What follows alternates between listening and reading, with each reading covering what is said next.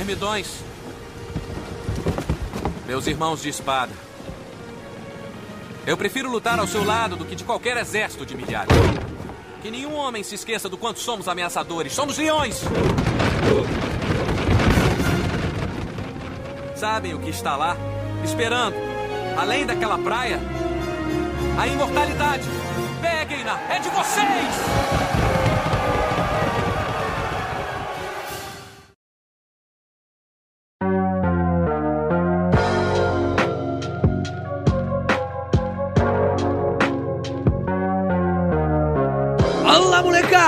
Meu nome é Vitor Soares, eu sou professor de História e esse aqui é o História em Meia Hora, o seu podcast de história semanal com um formato bem simples. Pode contar aí no relógio, daqui a 30 minutinhos apenas, daqui a meia hora, você vai sair daqui sabendo algo novo de história. E hoje, o nosso episódio é sobre Grécia. Finalmente, depois desse tempo todo, eu tô trazendo um dos temas mais pedidos por vocês. Grécia Antiga é muita coisa, não tem como eu falar de todo esse período em meia hora só, né? Pra quem não sabe, a historiografia tradicional divide a história da Grécia em período pré-homérico, período homérico, período arcaico, período clássico e, por último, o período helenístico. Por isso, eu vou falar hoje apenas do período pré-homérico e do período homérico, beleza? Você já viu, né, no título do episódio. E aí, no próximo episódio de Grécia, eu vou falar do arcaico, só do arcaico especificamente, e depois do clássico e do helenístico, tudo junto. Então serão três grandes partes aí. Eu não vou dividir parte 1, parte 2, parte 3, não. É esse aqui, depois o arcaico, depois o último, que é clássico e helenístico. Demorou? Mas antes de começar, eu quero dar alguns recados bem breves, beleza? Primeiramente, entre no nosso site historiaemmeiahora.com. Repetindo, historiaemmeiahora.com. Lá você pode ouvir os episódios, você pode entrar em contato comigo lá na aba Contato, é lá embaixo. E lá você também pode assinar a newsletter do podcast. Inclusive, quando você assina a newsletter e recebe as novidades do podcast no seu e-mail, você também tem acesso ao nosso grupo secreto do Telegram. E por último, né? Você pode também apoiar o História em Meia Hora no nosso nosso site. A partir de um dólar por mês, você pode ajudar o meu trampo a ficar de pé. Então, se você quiser e puder ajudar o meu trabalho, entre em historiaemmeiahora.com barra apoie. Repetindo, historiaemmeiahora.com barra apoie. Que lá tem tudo explicadinho, demorou? Então é isso. Ah, eu tenho outro podcast, o História pros Brother. Lá o formato é um pouquinho diferente desse aqui, né? Enquanto esse aqui é um monólogo e é um pouco mais sério, o História pros Brother é uma conversa que eu tenho com o Alexandre Níquel sobre história e a a gente fala bastante besteira, não é tão sério quanto esse aqui não. Me siga nas redes sociais, é arroba Soares, no Twitter, no Facebook e no Instagram, arroba Soares. Eu fico lá falando besteira todo dia. Bem, vamos lá, vamos embora, vamos aprender sobre a cultura que vai originar a sociedade ocidental da forma que ela é. Roda a vinheta aí, Portugal, vambora!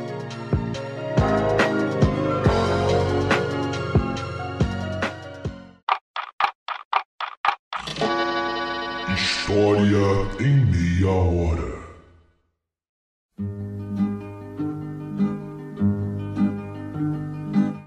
O período pré-homérico remonta a muito tempo atrás. Esse período durou em torno de 2000 a.C. até 1200 a.C. Mas alguns historiadores gostam de falar que foi até mais, 2500. Alguns mais ousados dizem até de 3000 a.C. Mas ainda há muita discussão sobre isso. Senhores, estamos falando, de qualquer forma, de no mínimo 4 mil anos atrás. É muito tempo. E bem, antes de ser chamada de Grécia, a região onde essa civilização foi desenvolvida, ela era chamada de Elad. Na época, Elad não era só um termo geográfico não, era também usado para falar sobre um conjunto de valores e ideais dos povos da região. Hoje chamamos de Grécia o país, né? E usamos a terminologia Grécia Antiga para designar esse período estudado por nós aqui agora. Mas na época não se falava Grécia Antiga, né? Não tem como os contemporâneos falarem isso. Não havia uma unidade entre as cidades que habitavam a região. Se você perguntasse a um cidadão de Atenas o que ele era, ele diria provavelmente que ele é ateniense.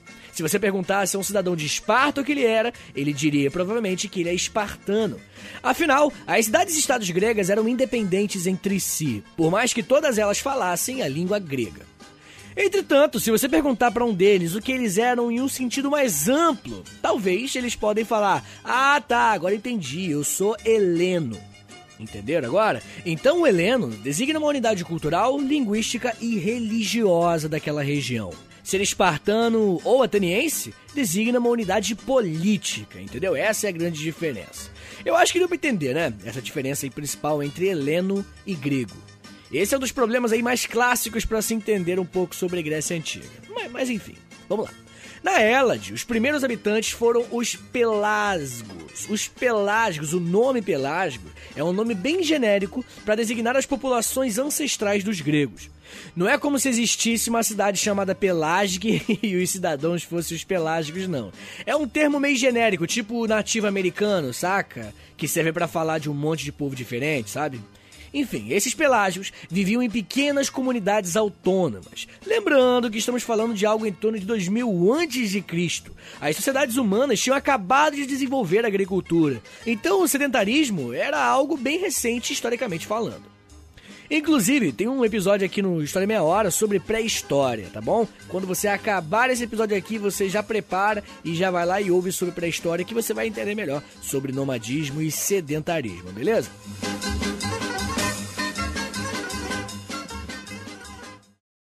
The oracle's words stand as a warning.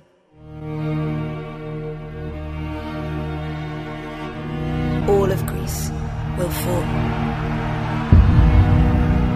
And only stout wooden ships can save them.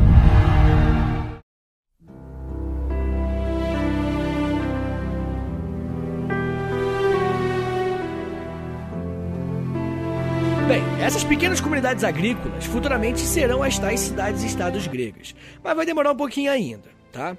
Nesse momento, os pelágicos estão espalhados por toda a Grécia. Dentre esses pelágicos, existia um povo de uma ilha muito importante, que fica ao sul da Hélade. Essa ilha é Creta, e desde o período pré-homérico ela já existia. Os cretenses, inclusive, estão entre as principais sociedades que se desenvolveram nesse período. São considerados um dos grandes marcos do início do povoamento e do desenvolvimento do mundo grego. Os cretenses são brabo. E claro, né, o fato de ser uma ilha veio a calhar muito bem com o comércio marítimo que os cretenses desenvolveram. Mas eles não comercializavam somente com a Hélade não, tá bom? Eles entravam em contato com a Síria, Egito e muitas outras civilizações distantes. Eles serão o primeiro grande contato que o mundo terá com os povos que futuramente serão chamados de povos gregos. Seus principais produtos, inclusive, eram vasos de cerâmica e azeite de oliva. E para facilitar essa comunicação interna entre os comerciantes, os cretenses desenvolveram uma escrita própria, escrita inclusive que nunca foi completamente decifrada. Mas o comércio marítimo, escrita, artesanato são características relativamente comuns, né, de vários povos da antiguidade. Mas uma coisa fazia os cretenses serem mais singulares, mais originais. A sociedade cretense era uma sociedade matriarcal e não patriarcal. Sim, senhores. Eu estou falando que eles cultuavam uma divindade feminina e a mulher estava no topo da sociedade. Esse culto a uma deusa feminina não é uma exclusividade cretense, não, tá? Muitas outras civilizações também cultuavam o que os historiadores chamam genericamente de deusa mãe. Inclusive, eu tenho um episódio no História pros Brothers sobre isso. O nome do episódio é A Primeira Religião do Mundo. Fica aí a dica, né, se você quiser aprender mais sobre esse culto antigo à figura da mulher. Mas enfim, aproximadamente no século 20 a.C., a região da Grécia foi invadida por grupos indo-europeus. A motivação dessa invasão não é muito clara até hoje, mas problemas climáticos no norte da Europa fizeram povos como os aqueus invadirem Creta, e a civilização da ilha vai sofrer uma mudança drástica. As culturas desses dois povos vão se misturar e uma sociedade mais militarizada vai surgir em Creta. Inclusive, né, isso é uma característica dos próprios aqueus. Antes dos aqueus, os cretenses eram um povo pacífico e matriarcal. Agora, né, com a invasão dos aqueus, o matriarcalismo vai acabar, dando lugar ao conhecido patriarcalismo. Afinal, né, homem, testosterona, militarismo, coisas que andam juntos na história. Mas não foram só os aqueus que invadiram a Hélade não, tá? A partir do século 12 a.C., os eólios, os jônios e os dórios também. Inclusive, né, os jônios futuramente formarão Atenas e os dórios futuramente formarão Esparta. Mas isso aí é papo pro próximo episódio lá sobre o período arcaico. Mas enfim, esses outros povos vão se dirigir mais pro continente grego, né, pra região que nós chamamos de Miceia. E assim, né, eu falei que os aqueus eram militaristas e transformaram Creta completamente, não foi? Isso é verdade, mas não chega perto do militarismo dos Dórios. Esse povo já dominava as armas de ferro e vão invadir a região da península do Peloponeso também, subjugando violentamente o povo da região, a civilização cretomicênica. Sim, uma mistura né, dos micênios e dos cretenses que estavam ali no continente. A violência foi tão grande, mas tão grande, que as populações locais fugiram dessa invasão, principalmente inclusive para a Ásia Menor, onde hoje é tipo a Turquia, sabe? Só que com o passar dos séculos, essa fuga dos dórios e de outros povos indo-europeus também acabou gerando outras colônias gregas, inclusive algumas dos próprios dórios, tá? Que foram atrás dos fujões. Então, a fuga, olhando por uma perspectiva macro para os gregos, acabou sendo como uma expansão territorial. E essa expansão territorial, senhores, é importantíssima, porque ela é conhecida como a primeira diáspora grega. E é justamente ela, a primeira diáspora grega, que marca o fim do período pré-homérico e vai dar lugar para o período homérico. Então já anota aí, para você não, não se dar mal na prova do professor de história lá que você tem. Anota aí, qual foi o marco que acabou com o período pré-homérico e iniciou o homérico? Isso é fácil, foi a primeira diáspora grega, gerada por conta da invasão dos povos indo-europeus. Simples, easy peasy lemon squeeze, só vai.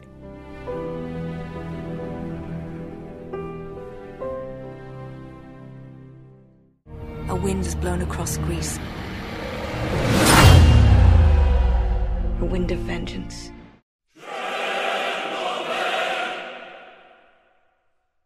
Mas enfim, agora, senhores, eu fiz um, uma brincadeira. sei lá se é brincadeira isso aqui que eu fiz. Fiz um negócio aí que você vai ouvir agora. E eu espero que você goste. Se você curtir, se você achar legal a ideia, quiser que eu faça em mais episódios, algo do tipo, só manda mensagem, né? Faz sinal de fumaça, sei lá. manda um e-mail, conversa comigo, me dá um feedback, vê se você gosta dessa vibe, dá a crítica aí, vê se encaixa com, com História Meia Hora. Se não encaixar, também, dane, você vai fazer o que eu quiser. que esse cara tá zoando. Eu quero que, quero que vocês gostem, beleza? É, o que você vai ouvir agora é um fragmento da minha versão de um momento da Odisseia. Se liga só. Odisseu! Odisseu! Estamos sem provisões! Os marinheiros não aguentam mais! Precisamos encontrar comida em algum lugar! Estamos navegando há dias! Eu nem lembro mais como é a terra firme! Nós só temos vinho aqui! Sim, você tem razão. Precisamos parar para encontrar mais provisões de viagem. Ali, tem uma ilha ali. Atraque o barco. Vamos parar! É, aqui parece um bom lugar. Odisseu! Pessoal! Eu encontrei uma caverna! Tá cheia de comida aqui dentro! Ah, que lugar estranho. Vai, me mostra onde tá a comida, vamos embora daqui logo. Aqui, ó, tá repleta de comida, meu Deus! E repleta de ovelhas também, e de. e de, e de móveis? Pera, isso é uma casa, tem móveis aqui. Móveis gigantes. Ah, não. Não. Será que a gente desceu na ilha dos ciclopes?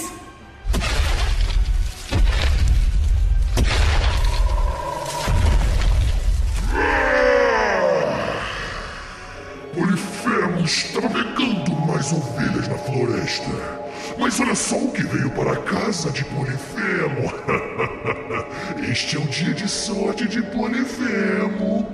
Um monte de ser humano para Polifemo comer. Carne de gente é melhor que carne de ovelha. Rápido, fujam!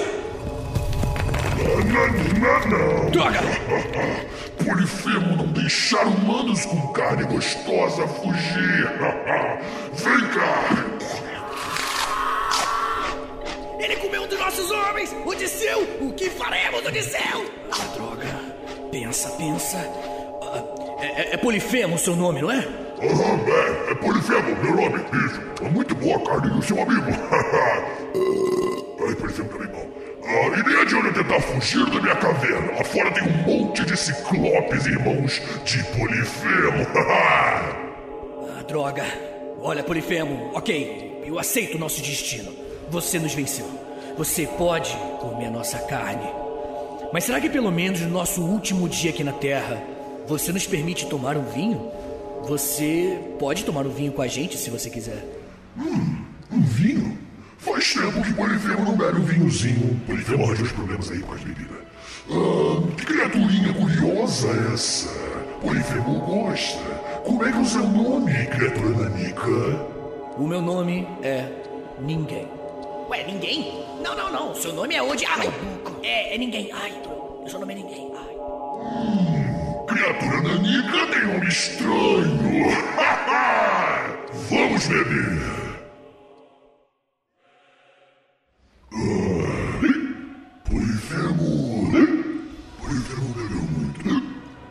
Polifemo quer descansar antes de comer. Ser humano nanico.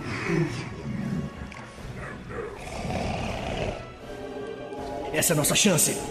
Não, Odisseu, deixa pra lá. Não tem como a gente sair dessa. Primeiro porque tem aquela rocha gigante lá na entrada. A gente não consegue empurrar aquilo. Tem que ser esse ciclope gigante escroto mesmo. E mesmo se a gente conseguisse sair, lá fora tá cheio de ciclope, irmão desse tal de Polifemo. A gente tá perdido, a gente vai morrer. Não, não, a gente não vai. Rápido, pega essa lança gigante. Suba comigo na criatura. Vamos furar o seu olho. No um, dois.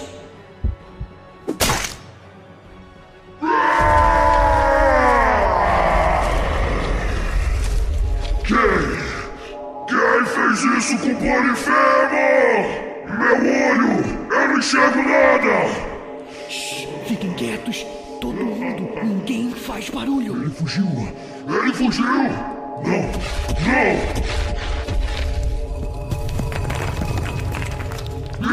Irmãos! Irmãos! Ele me cegou! É, Polifemo? O que, que houve, Polifemo? Ninguém! Ninguém me cegou! Co... Como é que é? Eu estou falando! Ninguém me cegou! Olha só, Polifemo, você tá maluco? Você tá, você tá bebendo? Você tá bebendo de novo? Meu Deus, Polifemo! Ah, ninguém me cegou! E aproveitando que o Polifemo estava tentando explicar essa confusão, né, que o nome da suposta pessoa que o cegou é na verdade ninguém, os marinheiros e o Odisseu fugiram pela caverna, chegaram ao seu navio e foram embora daquela maldita ilha. Esse é um pequeno fragmento de um dos contos mais antigos da história da humanidade, a Odisseia. O período homérico tem esse nome porque foi nesse momento que Homero escreveu os contos da Ilíada e da Odisseia. Sempre que eu conto essa história para meus alunos aí, né, faço umas vozes, eu apago a luz, boto uma lanterna na cara, as crianças ficam super envolvidas. é bem bonitinho. Mas enfim, eu falei que o nome desse período é homérico porque o Homero que escreveu essas lendas, mas ó, é preciso lembrar que o Homero não foi o inventor dessa história em si não, tá? Ele na verdade foi a pessoa que pegou os contos orais, né, que as pessoas contavam e ele só escreveu esses contos. A Ilíada e a Odisseia eram como grandes lendas contadas o tempo inteiro por toda a Hélade, por toda a Grécia. Mas, né, tanto a Ilíada quanto a Odisseia falam sobre a mitológica Guerra de Troia. E nunca foi comprovada a existência de Troia, na verdade, muito menos dessa guerra. Por mais que muitos historiadores, muitos arqueólogos vivem, dediquem sua vida procurando Troia, ninguém nunca encontrou. De repente é você, né? O próximo arqueólogo aí, né? O ouvinte de História Meia Hora, que vai lá e vai descobrir. vai descobrir onde que é Troia, onde que está Troia. Bem, a Ilíada conta sobre a guerra em si, sobre a guerra de Troia. Aquela guerra que termina inclusive com um cavalo de Troia. Você provavelmente já ouviu essa história, né? Os gregos e os troianos estavam em guerra, né? Por conta da Helena de Troia. Eu não vou me estender muito aqui não, mas para resumir, os gregos e os troianos estavam em guerra. Aí o Odisseu, aquele Odisseu mesmo que estava na história agora há pouco, esse mesmo cara ele teve uma ideia. Já sei, vamos falar que a gente se rende, que a gente perdeu essa guerra. Aí, de uma maneira pra gente mostrar a nossa rendição, a nossa submissão a eles, a gente vai dar um presente para eles, né? Que é um cavalo de madeira gigante. Só que, qual que é o esquema? Dentro do cavalo vai ter, na verdade, centenas de soldados. Então, quando eles ficarem comemorando, ah, vencemos os gregos, ah, e tudo mais, na madrugada a gente sai de dentro desse cavalo de Troia e a gente mata eles lá dentro do acampamento deles, a gente derrota eles por dentro, de dentro do exército deles. E dá certo, né? Exatamente essa estratégia aí que faz os gregos vencerem dos troianos. Ah, inclusive, né? Aí que nasce aquela expressão presente de grego sabe? Quando alguém te dá um presente, mas o presente é meio zoado, assim, meio que vai te dar mais trabalho, sabe? Ou te dá um, sei lá, um animal de estimação. Ah, toma aqui um gatinho. Aí você recebe um gatinho e você, ah, obrigado, uma parada pra eu cuidar, que é um presente de grego, né? Porque é um presente, mas na verdade é uma armadilha, tem algo de ruim por trás disso. Mas eu adoro gato, tá, gente? Vou deixar isso claro, eu tenho vários gatos aqui em casa. é, eu vou dar uma pequena pausa agora, tá bom? Daqui a pouquinho a gente volta e eu conto sobre o que é Odisseia e aí eu termino o período homérico, beleza? Segura aí rapidinho que a gente já volta.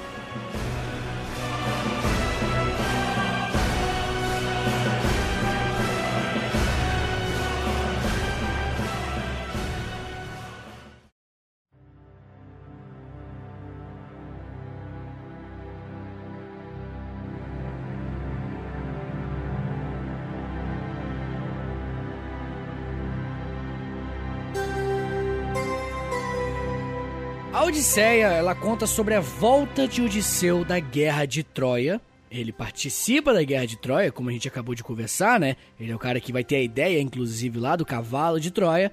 E agora que acabou a guerra, ele tem que voltar para sua terra natal, a ilha de Ítaca. Eu, particularmente, acho a Odisseia muito mais irada, porque a participação dos deuses, né? Tem criatura mitológica, tem o ciclope que eu acabei de mostrar. Enfim, eu gosto mais, acho mais cativante. Pelo menos para mim. Tem um milhão de livros diferentes, um milhão de filmes e séries e não sei o que sobre Odisseia e sobre Ilíada também. Eu recomendo muito que você dê uma pesquisada. Eu, particularmente, gosto mais do filme de 1997 da Odisseia. Talvez eu não goste. Sabe aquela regra dos 15 anos, né? aquele filme que você viu no passado, e aí depois de 15 anos você assiste e é aí que você vê, então, se ele é bom ou não? Talvez ele seja uma droga. Mas eu, na minha mente, pelo menos, o filme da Odisseia de 1997 é um filme bem maneiro. Mas enfim, tem muita gente que se pergunta, né, se é correto ou não estudar a Odisseia, porque afinal é mitologia, né? Não é uma história verdadeira, é fictícia. História não é sobre a realidade. E sim, você tem razão por um lado, só que por outro, se liga só. O que rola é que nós temos pouquíssimos registros de como era a vida comum nesse período homérico. E esses contos nos ajudam muito a entender como era. Claro que não tinha um ciclope na época, não tinha sereia, não tinha Monte Olimpo cheio de deuses, mas a forma que os personagens conversavam, né, as ideias que eles tinham na história, as crenças que as pessoas tinham na época, tudo isso estavam de certa forma retratado ali, né? Inclusive, né, o Odisseu na época, ele era visto como um homem ideal. Ele era quem todos os homens queriam ser. Então, né, quando você lê a Odisseia, você entende como é o padrão do homem. Você tá entendendo o que eu quero dizer? E é muito interessante, inclusive, ver que ele era um cara muito inteligente, ele era um cara muito forte, mas ele era um cara muito sentimental, ele era um cara que chorava muito. Se você ler a Odisseia, você vai ver que diversas vezes o Odisseu passa a noite chorando na história, né? Com saudade da sua mulher, da sua terra natal e tudo mais. Então é interessante, né, ver o fato de que homens chorarem nessa época não era um sinal de fraqueza como é hoje em dia, né? Hoje em dia, o homem que chora, ele é visto como um cara fraco, né? Então, nesse aspecto, os gregos eram bem mais desenvolvidos do que nós socialmente, né? Na real, aposto que em várias outras coisas também. Mas enfim, vamos voltar a falar de Grécia política, falar de fatos. Nessa época, a descentralização política, que inclusive vai ser uma das principais características na Grécia futuramente, será ainda mais estimulada. As comunidades gentílicas se espalharão por todo o mundo grego. Essas comunidades eram denominadas genos ou clãs, que era basicamente um conjunto de pessoas ligadas entre si por laços consanguíneos e lideradas por um indivíduo denominado basileu ou paterfamília. O basileiro era responsável por exercer todas as funções administrativas da comunidade, desde religiosas, militares e até judiciárias.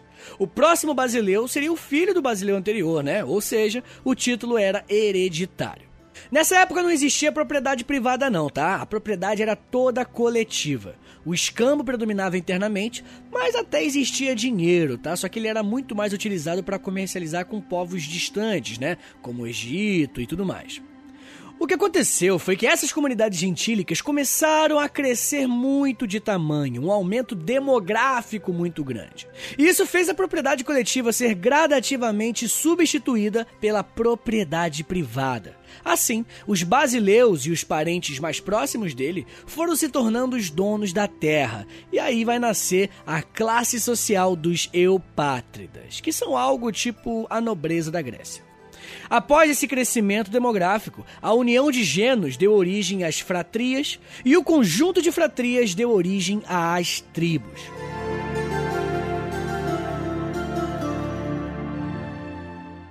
Me, Odysseus! I conquered Troy!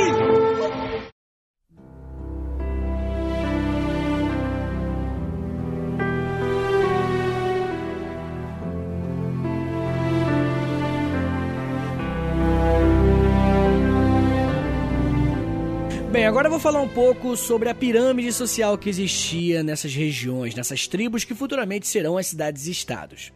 Eu já falei do primeiro, né? Os eupátridas. Eles eram o topo da sociedade. Eupátrida significa bem-nascido. Eles eram a galera com as melhores terras, sabe? Os parentes mais próximos dos basileus. Abaixo deles tinham os agricultores intermediários, que são os georgóis. E lá embaixo, lá no fim, tinham aqueles que não possuíam nenhuma propriedade eram os tetas. Pode rir, gente, teta é um nome engraçado mesmo. Mas olha só, as tribos então um dia formarão as cidades-estados gregas, as polis gregas. E assim, né, por mais que tenha essas classes sociais que eu expliquei aí, essas classes sociais são meio que as genéricas, sabe? Tem praticamente em todas as cidades-estados que futuramente virão com o período arcaico que a gente vai estudar ainda. Mas cada um beleza? Vai ter a sua própria organização social. Cada polis grega tem a sua própria história, tem a sua própria classe social. Por exemplo, em Esparta, você tem uma classe social que são os ilotas. Os ilotas, eles são como escravos, praticamente. Coisa que não tem em Atenas. Em Atenas você tem outras classes sociais. Então tem um pouco de originalidade, tá? Em cada um delas. Você tem que levar em consideração que essas classes sociais que eu expliquei aí, né? Que são os eupátridas, os georgóis e os tetas, é uma forma mais genérica de se entender todas as tribos que existiam lá na Elad. Mas beleza, o que, que vai fazer essas tribos virarem cidades-estados? O que, que vai fazer o período homérico acabar e o período arcaico entrar no lugar? O lance é que a formação dessas tribos e as condições geográficas gregas, que eram basicamente uma terra pouco fértil e muita montanha, aumentaram os conflitos internos e assim vai rolar um outro período de expansão territorial, conhecido como a Segunda Diáspora Grega.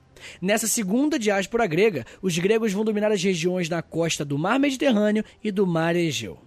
E assim, né, com a segunda diáspora grega, termina o período homérico da Grécia Antiga. E aí vamos começar o período arcaico. Deu pra sacar já, né? Como que passamos do período pré-homérico pro homérico com a primeira diáspora grega.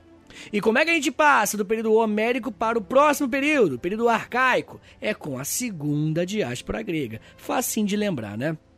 Bem, no próximo episódio da Grécia Antiga, aqui no História Meia Hora, eu vou falar mais sobre o período arcaico. E ali, né, vou poder desenvolver sobre Esparta, sobre o treinamento dos espartanos e vou também falar sobre Atenas e o nascimento da democracia. Se você quiser muito esse episódio, de repente eu posso colocar ali um, um audiodramazinho, igual eu fiz nesse. Compartilha aqui esse episódio com seus amigos, posta no, nos stories, sei lá. Dá uma ajuda aí, que aí eu vou perceber que a galera tá na vontade de aprender mais sobre Grécia. Galera, muito obrigado por terem ouvido até aqui. Se você gostou, compartilha aí com seus amigos, tá? Me ajuda a espalhar a palavra do História em Meia Hora. Eu quero muito poder me dedicar exclusivamente para o mundo dos podcasts, tá? Eu tenho fé que um dia vai rolar isso sim. Me ajuda aí se você puder, só compartilhar esse episódio pelas redes sociais, pros seus amigos e tudo mais. Acompanhe meu outro podcast, o História pros Brother. Inclusive, né, se você gostou dessa historinha que eu fiz aqui, esse lance meio rádio novela, o História pros Brother tem um quadro que se chama Se Tivesse um Gravado Lá que é basicamente a mesma coisa, né? Uma, uma interpretaçãozinha que eu faço e o Níquel também participa comigo. Mas no caso, o, o, primeiro episódio que nós temos lá sobre o Se Tivesse Gravado Lá é um quadro sobre a Primeira Guerra Mundial, tá? E ele é mais bobo, é mais humorado do que esse que vocês ouviram aqui sobre a Edisseia. Me siga nas redes sociais, é arroba Soares, beleza? No Twitter, Facebook, Instagram, e é isso. Todo sábado a gente se encontra aqui no Story em meia hora com um episódio novinho em folha pra você, demorou? Então é isso, falou molecada, até semana que vem, valeu!